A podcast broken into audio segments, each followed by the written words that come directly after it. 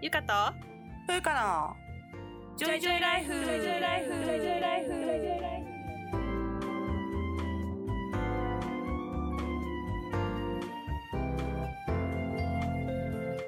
この番組ではゆかとふうか2人の女医が日々の暮らしや仕事にまつわる小話などざっくばらんな日常トークをお届けします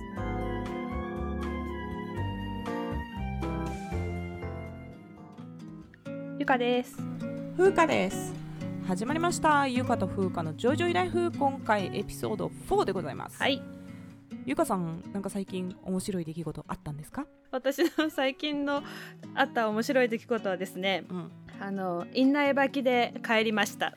院内履きで帰りました。じゃあ院内履きがだからどうなってるの？あのこう仕事の時に履く院内履きっていうのが、まあ、うん。あるんですけど、私はスクロックスとスニーカーと2つあるんです、で病院に行ったらまずクロックスに履き替えてでそれでスクラブに着替えて、で病棟に行く時にスニーカーに履き替えて、うんで働いてるんです。なるほど。ちょっと下駄箱とかがなくてでロッカーもねあの普通さすのことか置いてあったりするじゃん。そうね着替え用にね。着替え用に、そうそういうのがなくてなるほど。靴とかサンダルで履き替えるのが大変だからあ着替えるのが大変だからあの一回クロックスに履いてるんですよ。そうクロック掃除はその子代わりに使ってるってことね。そうそうそうそう。そういうこなるほどとなるほど。でうん。帰る時にクロックスに履き替えてまたスクラブから私服に着替えて、うんそしてサンダルに履き替え忘れて、家に帰るあクロックスのまんま帰ってきちゃったってことね。そうそう。家に帰って気づいた。にその子で帰宅したってい う。サンダルはじゃあせっかく履いてたのにロッカーの中に置き去りになっちゃったんだ。そうです。置きっぱなしになっちゃった。うんなるほどね、まあ、これあの 聞いてる人に分かるように説明するとサンダルのまま働くのはよくないのよね。うん。そうそう。やっぱりあの足先が出てたりとかヒールがあったりするとそもそもね転ぶかもしれないし。そうだね。うん。でこう患者さんの血がかかったりとかあうん。と針が落っこちてきたりとかね、そうなると、こうそれが指に刺さったりすると危ないのでうん。基本的には安全な靴で仕事をしなきゃいけないんですよね。そうです。でクロックスも結構履いてる人はいるんだけど本当はうん。あんまり推奨されてなくて、そうそう。でね滑ったりとかねうん引っかかるしね逆に引っかかったりとかねしてうんちょっと危ないので、まあ、安定したスニーカーでちゃんと、うんあの働くのが良いとされていると。はいでそれを履き替えるのを忘れて帰っちゃったと。そうなるほどね。あるよね。でも途中であるでし気づくことょない？でもなんか家まではないかな。あのなんかオペ室であの履き替えるじゃない？うんうんあの院内履きからさらにオペ室用のに履き替えるんだけど、そのまま私なんか一日うんうんオペ室用のスリッパで仕事してたことはある。あこれオペ室のやつやって帰る時に気づいて 慌てて戻しに行った。そう自分の靴だけポツンって置かれてたわその時。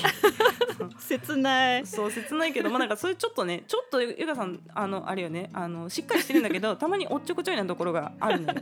あの前回のエピソード撮った時もねこれあのマイクであのお互いね撮ってうん。遠隔で収録して、うん。それをこうドッキングするっていう形で編集してるんですけど、なんかやたらマイク遠かったねこの間ね。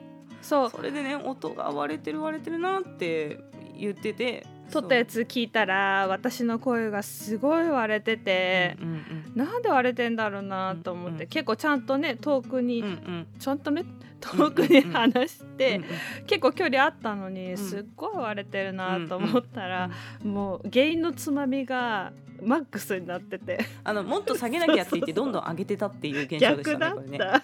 なんか雑音がねすごい入ってるんだよねって。そりゃそうだよねゲインマックスにしてしかもめちゃめちゃ離れてるんですよ。このズームでね今映像見ながらやってるんですけどゆかさんのマイク画面に入ってなかったの。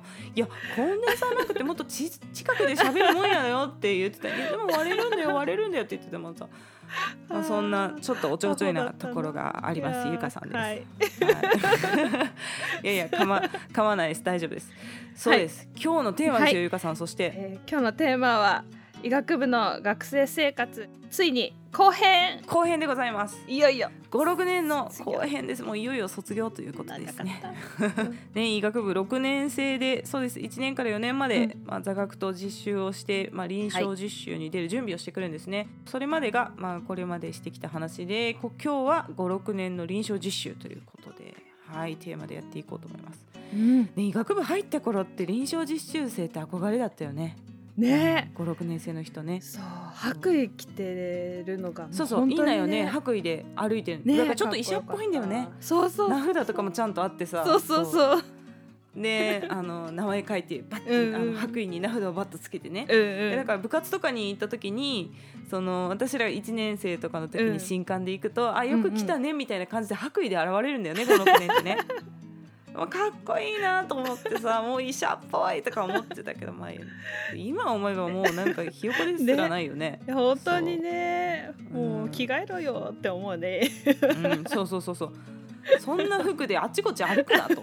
院内を歩いてきたもので、あちこち私服のゾーンに入るなって思うんだけど当時はねかっこよかった。やっぱね。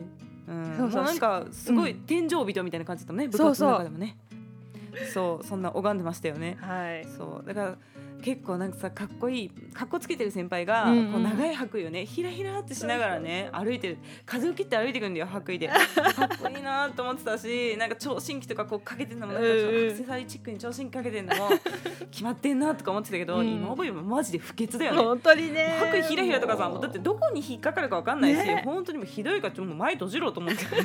学生がやってたらもう注意するけど、ね。この時も注意しろよ誰かと思って本当にね。なんかロングコートみたいだったもんね白衣がね。そうそうそう長いトレンチコートをひらっとさせてくる先輩みたいな感じで かっこいいと思ってたけどうんうん。今になって学生がそんなことしてたらちょっと前閉めてもらっていいですかねっつって。うん言うこっちはねな怒るよね、うん。それはね。危ないから。首かけないでって。そうそう首かけたらダメ。聴診器も首かけたらダメなんですよ、ね。うん、どっか引っかかったらね。そう落としたりしたらいけないんでうん。まあ、こうくるくるっと丸めてねポケットに入れて運ぶっていうのが聴診器正しいんですけど、うん。そんな感じでしたよね。当時はね。当時はそうでした。ねで56年は臨床実習なんですよね。そうです。科がね多いから全ての科が回れるわけじゃないんだけど、まあ、必修の科っていうのもありつつって感じだったよね。うんうん。そうそう。でなんか内科とかは最初だから最初私内科スタートだったんだけどおー1ヶ月ごとに、まあ、3種類のメジャー内科を回るっていう感じ、うんうんうんそれはもう向こうで決められてたね。班みたいなやつがあってね、うんそうそうそう。臨床実習班みたいなのがあってあのこの班の人は、うんうんうん。あの循環器内科ですとかいうのがもううん。最初に決められてて、そうだったね。その通りに回るっていう感じだったね。でなんか外科とか耳鼻科とか、あと整形外科とか皮膚科とかああいうところはなんか1週間ずつとかそうだのもあったよね。マイナ科が1週間ずつ、うんメジャー科がうん。に何数ヶ月そうだね。メジャー内科あそれからメジャー外科外科も長かった。な長かった。あと産婦人科もあってね、うん。産婦人科小児科は必須だったよね、でそうだね。なんか大学病院だけでうんうん。はやっぱり学生が全部受け入れられないので、うん。近くの関連病院とかにもね、うんうん。行く時期があったりするんだよね。いろんなとこ行ったよ、ね、いろんなとこ行った。だから今はうん。本当コロナで結局すごいその受け入れ問題が、そうだね。そう OK にするのか学生が運んできたらどうするんだとかいう議論になったりとかしててそ,、れも結構大変なんだけど、うんうんうんうん。私たちの時うんうんは結構いろんな外病院行ったりして、まあ、やっぱ大学病院には大学病院の特徴があり、で私立病院とか日赤病院とか、まあ、いわゆるそういうところには、そこのねあの特徴があったりとかして、そうだね。そういうのも分かって面白かったよね、そう病院ごとの特徴が分かったりとか、うんうんもうあとはやっぱいろんな科を回るからもうその科の、うんうん。まあ、仕事の特徴もそうだけど忙しさ、うん。うんやっぱもう科によって全然違うんだよね。全然違った。スケジュールとかね。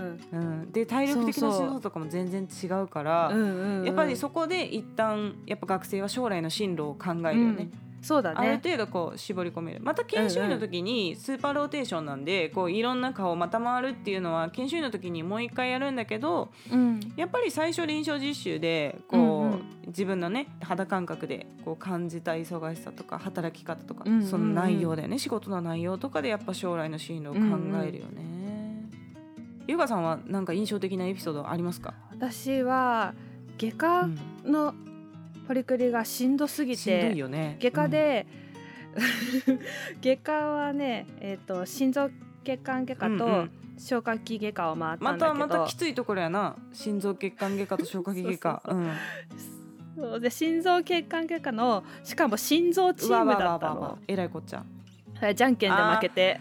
それみんなねしんどさを知ってるんだよね すでにね。先輩方から聞いてどこどこの科はやばいみたいなのを聞いてるんだよね、うんそうそう。でそれできついところはやっぱ人気がなくてでじゃんけんで決めるよなでも誰か行かなあかんからな。そうそうそう。そうそう。で心臓チーム。うん。心臓チーム。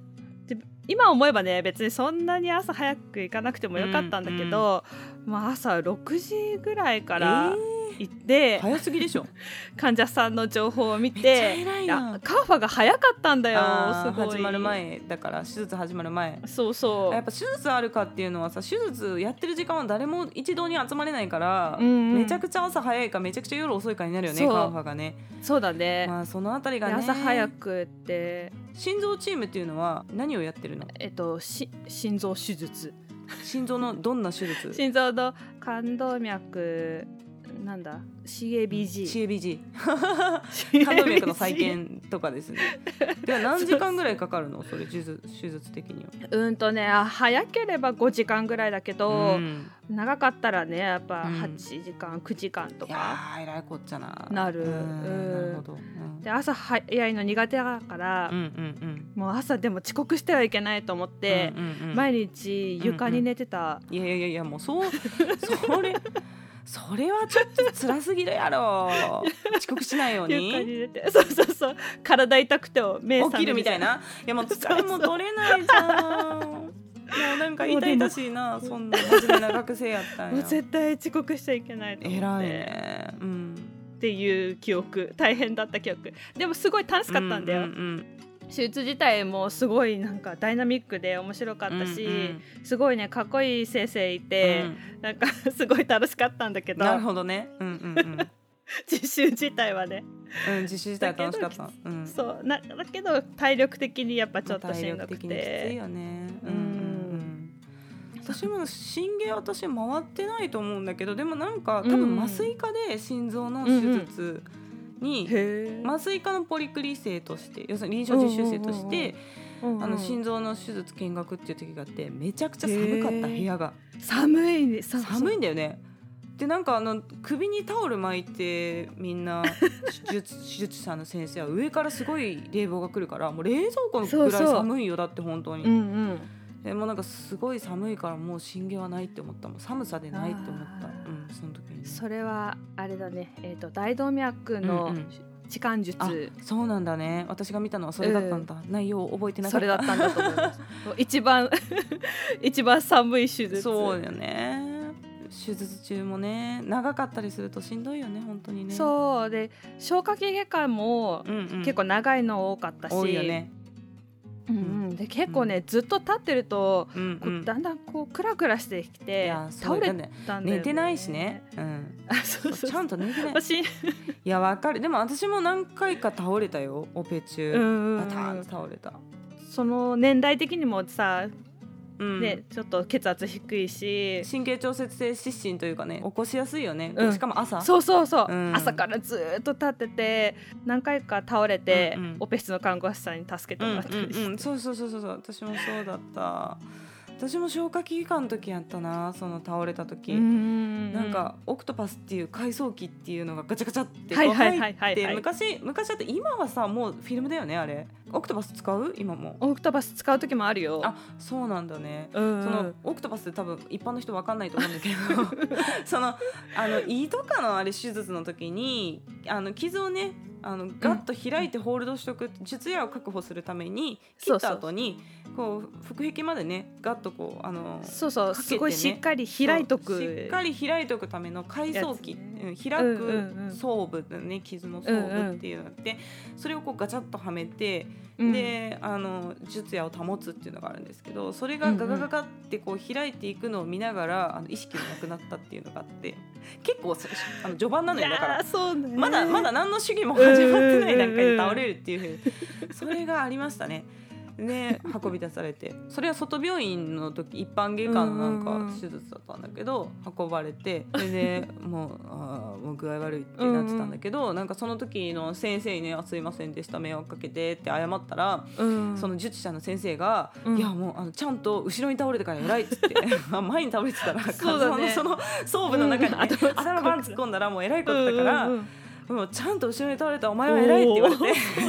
なんかすごい癒されたよね。うん。あの優しい先生だった。そそうだった。うん。なんかそれでなんか気まずさとかもなうくん。次の日からも普通に行けたけどうんなんかそれですげえ怒られてたら萎縮してたと思うなうん。多分なんか優しい先生のこととか結構ね印象に残るよね。覚えてるね、結構やっぱ学生に構ってくれる先生うと、ん。全然こう興味ないみたいな先生と分かれるよね、まあその忙しさにもよるしね。まあそうだね。う、ん。もう忙しすぎてそう構ってられないみたいな顔の方が多いから。私お世話になった先生に手紙書いてたよ、毎回？えそれ何？お礼状みたいな。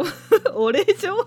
お礼状っていうかまあ 1ヶ月もあると結構お世話になるじゃん。そうよね。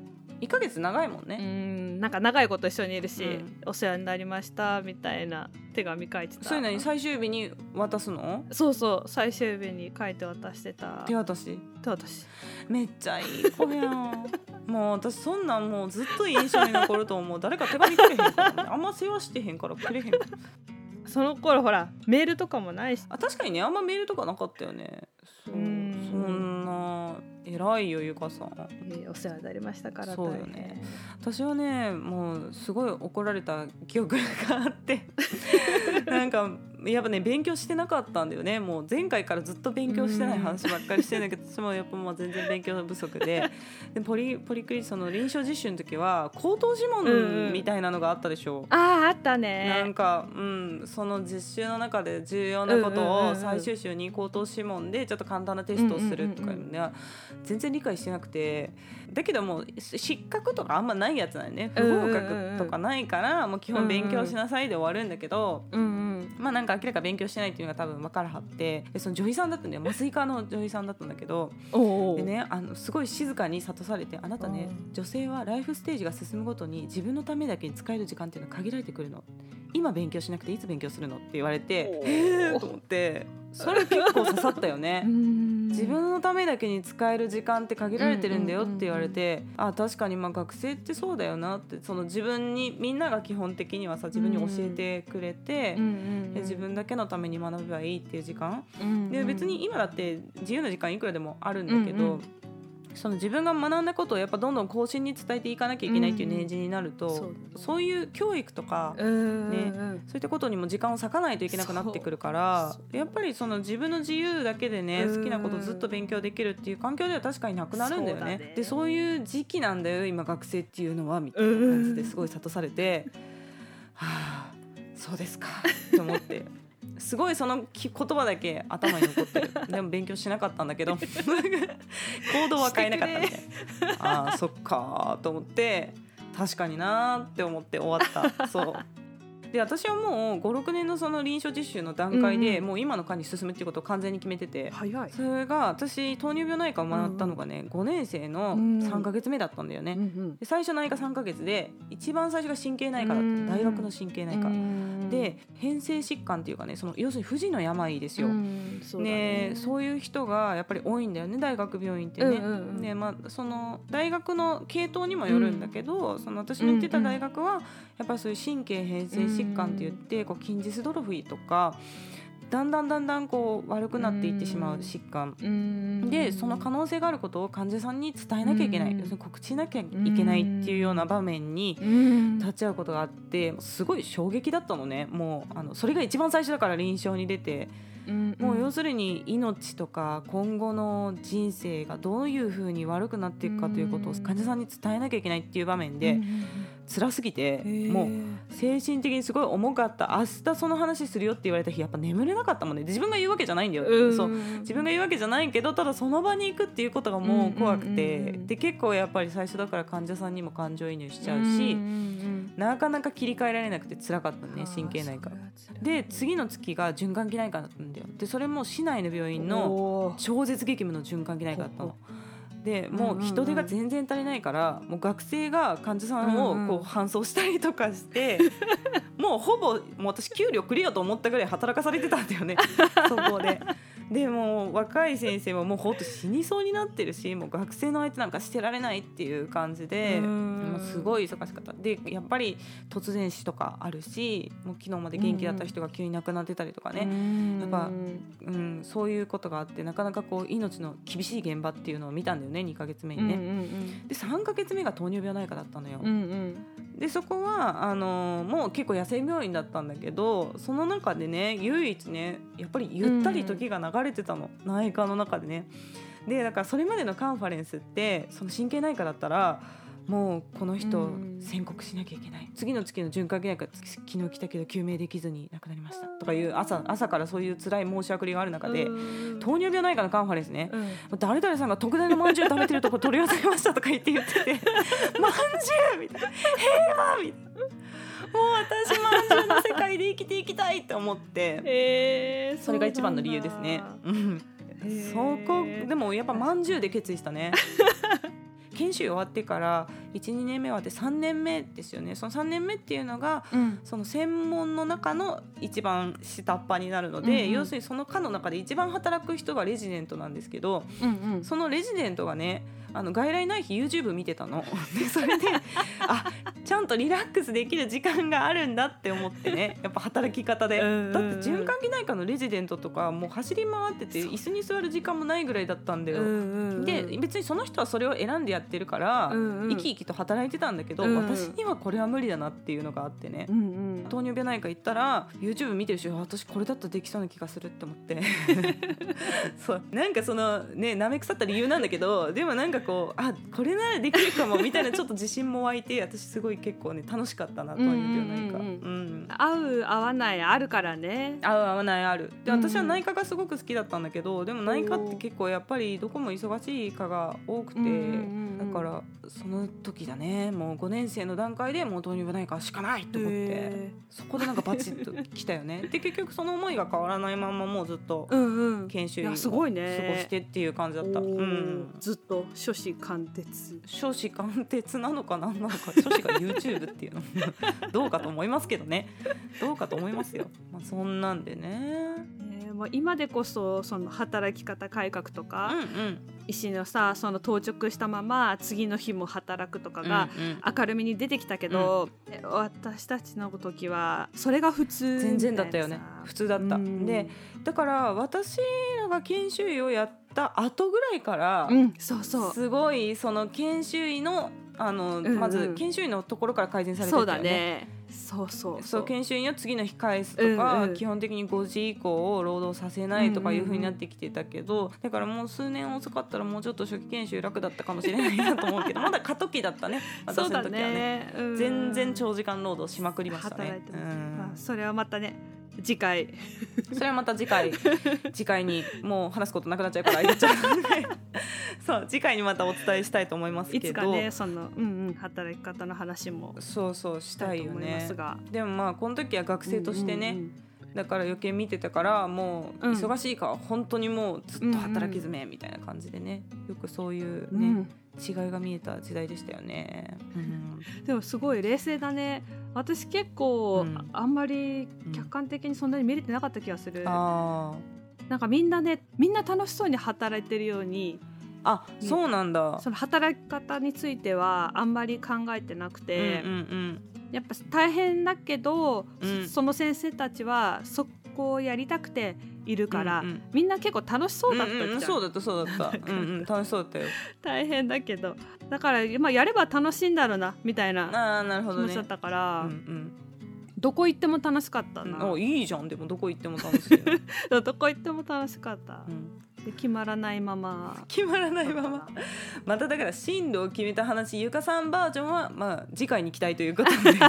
まあでもこのタイミングではなかったってことよね。56年ではなかったっていうことよね。そうだね。うんなるほどね。うん、決めきれなかった優柔不断なんだよ、まあそんな感じで臨床実習ですけどね、うんうんそう。うんまあちょっとここで箸休めっていう感じであの医学部時代にしたバイトの話ちょっと入れようと思います、ねいいね。そうはい。ゆうかさんはどんなバイトしてました、えっ、と私は某有名コーヒーチェーン店で働いていま 某し有名コーヒーチェーン店。イエス S, S バックスコーヒーですか？たほぼほぼバレてる。バレてるそうそう。そうね。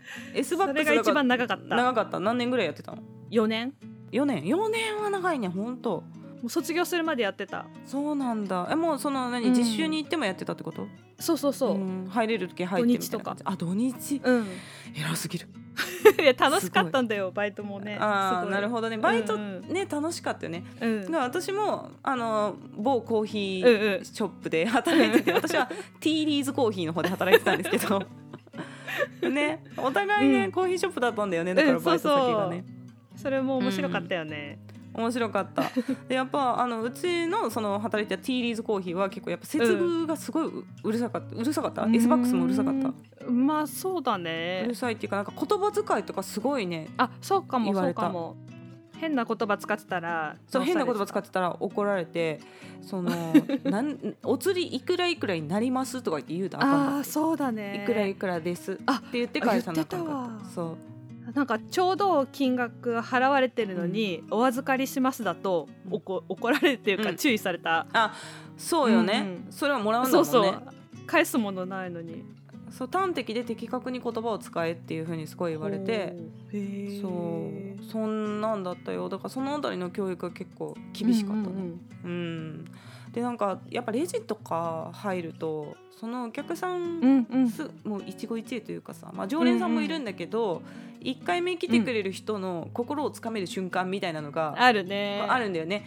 でこの人ってどういう風に接してほしいのかなっていうのがうんうんなんかあるじゃん。うん。でお客さんによってはこうずっと敬語で丁寧に接してほしい人もいればちょっとフレンドリーに「うんうん。あこんにちは」みたいな感じで言ってほしい人とかもいて。うんうん。なんかそういうのをねやっぱレジを長いことやってるとちょっと分かるようになるんだよね一瞬で。うんうんうん。うん。そうだでねレジの時間ってそんな長くないけど、うんうん。注文してそのやり取りしてなんかどういうのおすすめですかとか聞かれて、おすすめして会計してっていうだけだから、うんうんうんそんなに長い時間話さないんだけどなんかそこでちょっと相手がどういうコミュニケーションを求めてるかっていうのがなんとなく見えるようになってくると、それが私すごい今もう業務につながってると思ってる。やっぱり初心の患者さんとか来た時にパッとこうなんかテンション合わせにいけるみたいなね、うん、へえすごいいいね。でも接客はやっぱそういうとこあるよね。ありますね。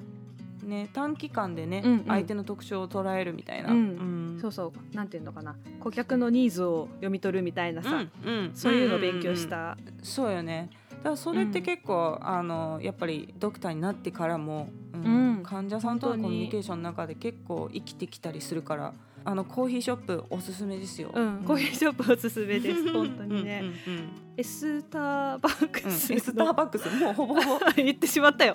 元のやつより長なってるけど。エスバッスクスだね。S バックス。はいはい。の方は、結構教育のカリキュラムとかがうんうん。すごくしっかりしてて、うんうんうん。アメリカの企業だから、ああなるほど。うんうん、でそういうのがねうん。を経験できたのがすごい良かった、うんうん医者はさそういうのないじゃない。ないね。カリキュラムとか。教育システムの確立っていうことね。そうそうそう。そういうのないからあちょっと結構衝撃だった。あーなんかちゃんと教育されんされんのやみたいな。